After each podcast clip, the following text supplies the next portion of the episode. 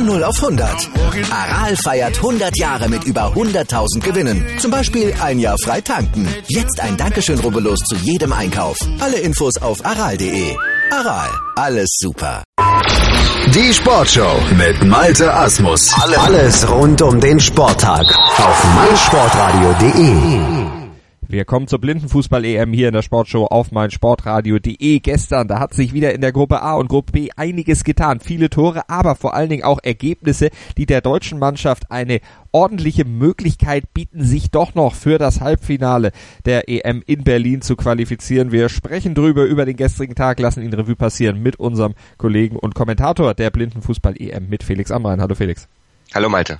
Ja, lass uns über die beiden Spiele sprechen, die gestern in der Gruppe A stattfanden und die vor allen Dingen die Auswirkungen auf die deutsche Mannschaft haben. Lass uns zunächst über Rumänien gegen Frankreich sprechen. Rumänien ja eigentlich sowas wie die Schießbude dieser Gruppe A gegen Frankreich gestern nicht. Es gab ein 0 zu 0, was Deutschland letztlich an Frankreich in der Tabelle vorbeiziehen lässt. Woran lag es gestern bei den Franzosen, dass sie die Rumänen nicht auch abschießen konnten? Ja, ähm, es war so ein Problem, das äh, sich andeutete, möchte ich mal sagen, bei Frankreich. Schon gegen Deutschland hatten sie so ihre Liebe, Mühe und Not. Da waren ja dann 30 Sekunden gegen Ende der ersten Halbzeit dafür entscheidend, dass sie das Spiel gewinnen konnten. Äh, England, ja, hatten wir ja ausführlich thematisiert, hat ja wirklich Frankreich demontiert. Und auch gestern war es so, dass äh, die Franzosen einfach Probleme mit der Ballannahme teilweise hatten, dann auch Probleme mit der teaminternen Kommunikation hatten. Da wurden Bälle eben auf die andere Seite gespielt, von der linken auf die rechte Bande oder andersrum, aber da stand mitunter überhaupt kein Mitspieler und dann läuft der Ball natürlich ins Nirgendwo und dann ist es natürlich auch für Rumänien einfach, das zu verteidigen.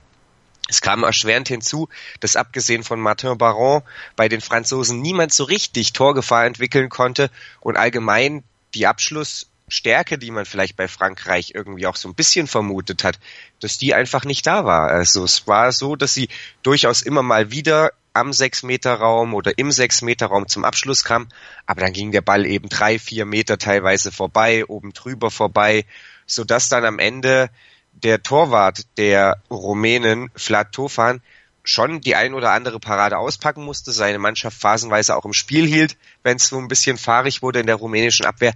Aber es war eben ja jetzt nicht so, dass der dazu zu einer Glanztat nach der anderen im Minutentakt gezwungen worden wäre, weil dann hätte Rumänien sicherlich alt ausgesehen, denn das müssen wir so ehrlich sagen, Flatofan ist kein super schlechter Torhüter, aber er ist eben bestimmt nicht der Beste hier im Turnier. Dafür hat er sich schon den ein oder anderen Patzer zu viel geleistet. Und bei den Rumänen kam dann eben obendrein noch dazu, dass sie mit Alexandru Kuku jemanden hatten, der mit seinen langen Beinen da immer wieder entscheidend gestört hat und dass sie vor allen Dingen mit Adriani Botes, dem Spieler, den wir aus der Blindenfußball-Bundesliga von Marburg kennen, jemanden hatten, der wirklich sehr, sehr gut gespielt hat, der früh Zweikämpfe angenommen hat, der auch immer mal wieder auf schlechte Abwürfe bei den Franzosen gelauert hat oder eben auf ungenaue Pässe, der dann da dazwischen gegangen ist und so durchaus auch Situationen für Rumänien erzeugt hat, wo dann eben der zweite Torhüter der Franzosen, der gestern aber im Kasten stand, Valentin Lebaumin, ähm, ja, durchaus auch zu Paraden gezwungen wurde. Also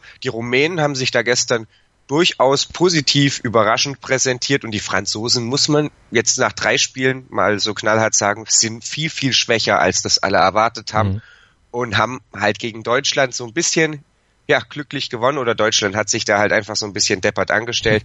Und diesem, ja, dieser Niederlage lief Deutschland die ganze Zeit hinterher. Aber dadurch, dass Frankreich jetzt nur unentschieden gespielt hat, sieht es auf einmal wieder verdammt gut aus für die Deutschen. Wie ist die Konstellation jetzt? Also Deutschland hat sechs Punkte, liegt auf Platz zwei. Frankreich hat vier Punkte auf Platz drei, spielt am letzten Spieltag der Gruppe gegen Italien. Deutschland gegen England. Auf die Engländer kommen wir gleich nochmal. Was muss für Deutschland rauskommen? Vor allen Dingen, was müssen Italien und Frankreich machen? Denn auch die Italiener haben ja theoretisch noch Chancen, ins Halbfinale zu kommen.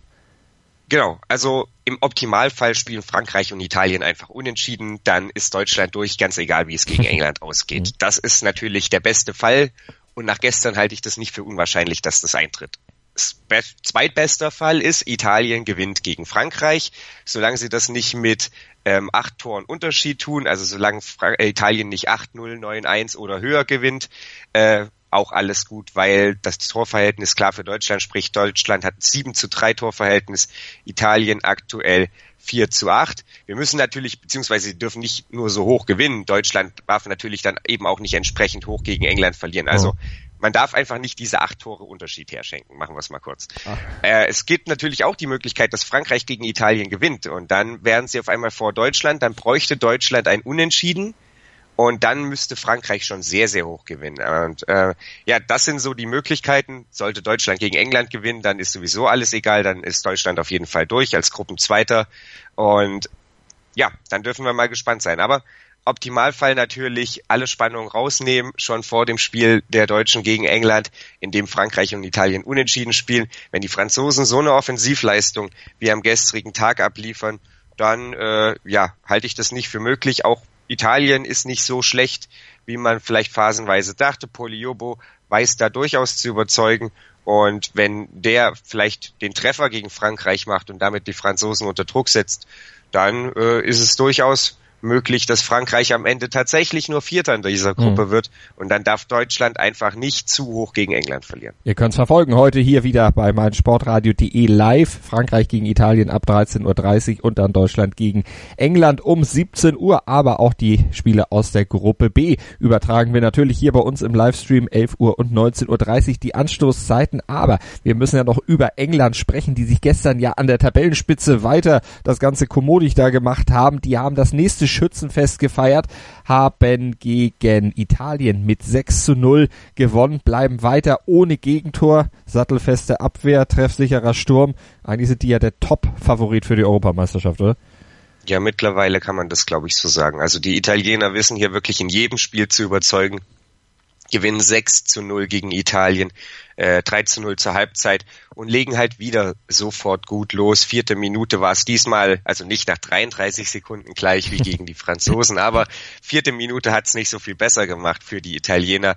Da war es dann wieder einmal mehr Dan English, der ja gut durch die Abwehr schneidet und dann ja, unhaltbar für La Macchia den Ball im Tor versenkt. Dann kommt halt obendrauf dann auch noch das ja, Pech oder in dem Moment der technische Fehler bei den Italienern, dass eben Marco Lamacchia im Kasten bei einem Schuss den Fuß aus der, bei der Abwehr aus dem Torraum rausnimmt und das ist verboten. Diese Zone, die zwei Meter vor dem Tor eben endet, da war der Fuß rausgerutscht, dann gibt's sechs Meter. Coleman nagelt das Ding direkt über die Schulter gefühlt von Lamacchia. Also der ja, der war nicht super platziert, aber der war so straff geschossen, dass in dem Moment, als der Ball losfliegt, der Ball im Prinzip auch schon im Tor einschlägt und Lamakia zwar gefühlt direkt daneben steht, aber überhaupt keine Chance hat, da was zu machen und dann Roy Turnham, der wirklich unfassbar ist. Der ist 40 Jahre mittlerweile alt und der wieselt da durch, die italienische Hintermannschaft, der mit einem unfassbaren Tempo, mit einem Ballgefühl, macht dann auch noch im der 15. Minute das 3-0.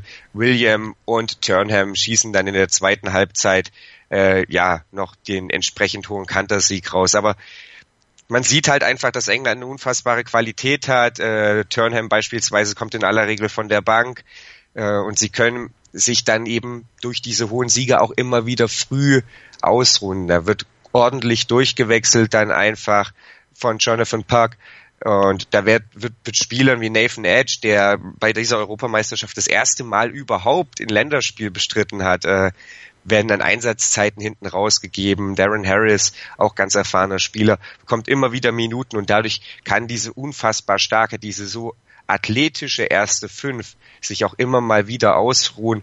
Und wie gesagt, du hast es angesprochen, noch kein Gegentor, mhm. 19 zu 0 Tore. Äh, sie begehen mitunter ein bisschen viele Fouls, wissen dann aber eben auch immer, wenn es das fünfte Team voll gab, okay, jetzt müssen wir die Hände weglassen. Und so gibt's dann auch nie wirklich die große Bredouille.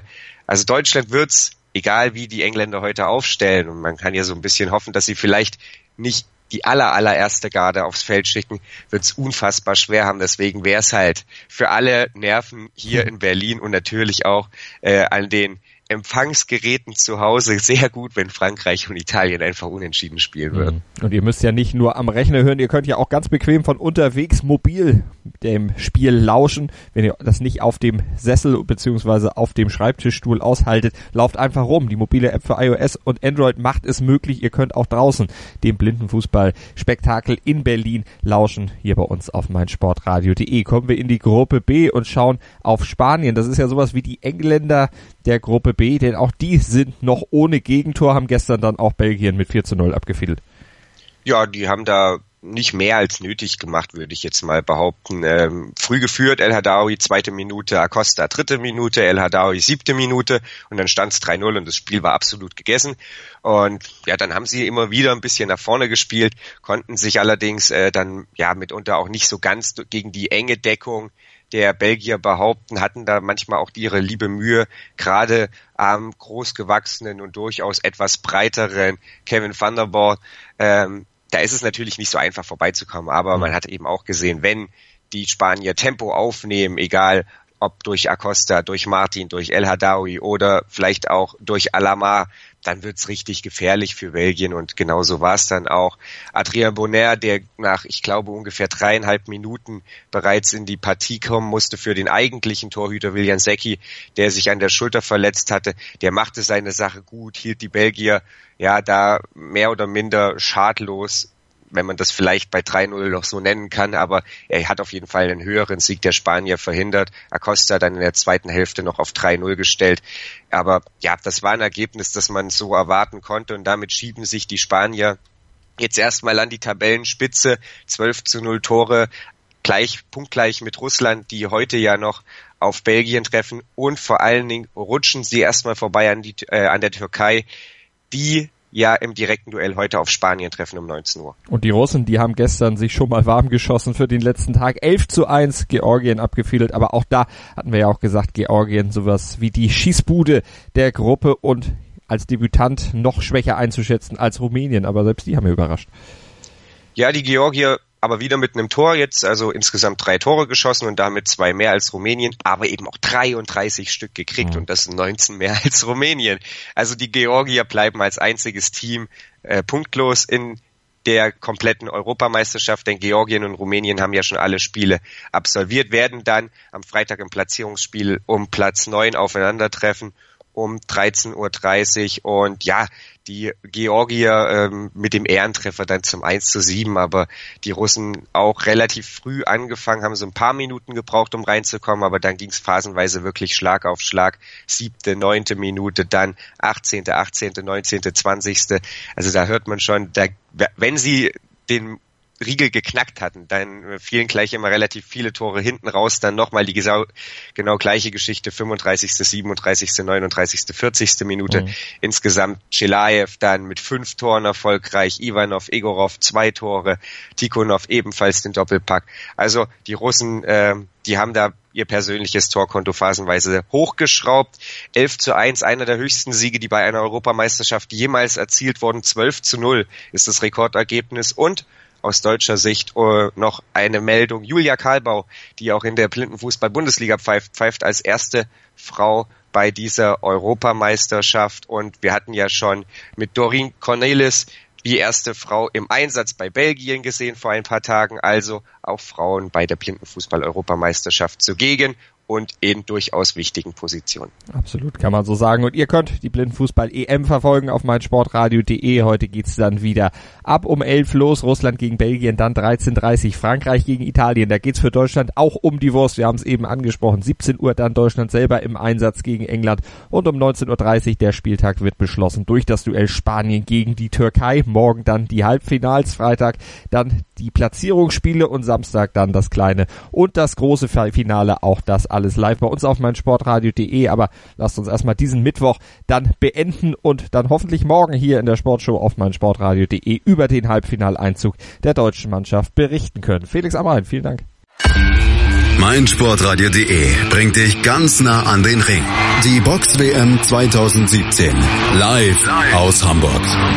Vom 25. bis 29.8. die Box WM Dailies und vom 31.8. bis 2.9. die Live-Übertragungen der Halbfinals und der Finalkämpfe aus der Sporthalle Hamburg in Alsterdorf. Exklusiv kommentiert von Matthias Preuß. Die Box WM 2017 auf meinsportradio.de.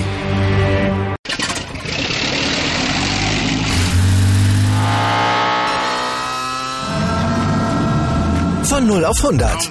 Aral feiert 100 Jahre mit über 100.000 Gewinnen. Zum Beispiel ein Jahr frei tanken. Jetzt ein Dankeschön, rubbellos zu jedem Einkauf. Alle Infos auf aral.de. Aral, alles super.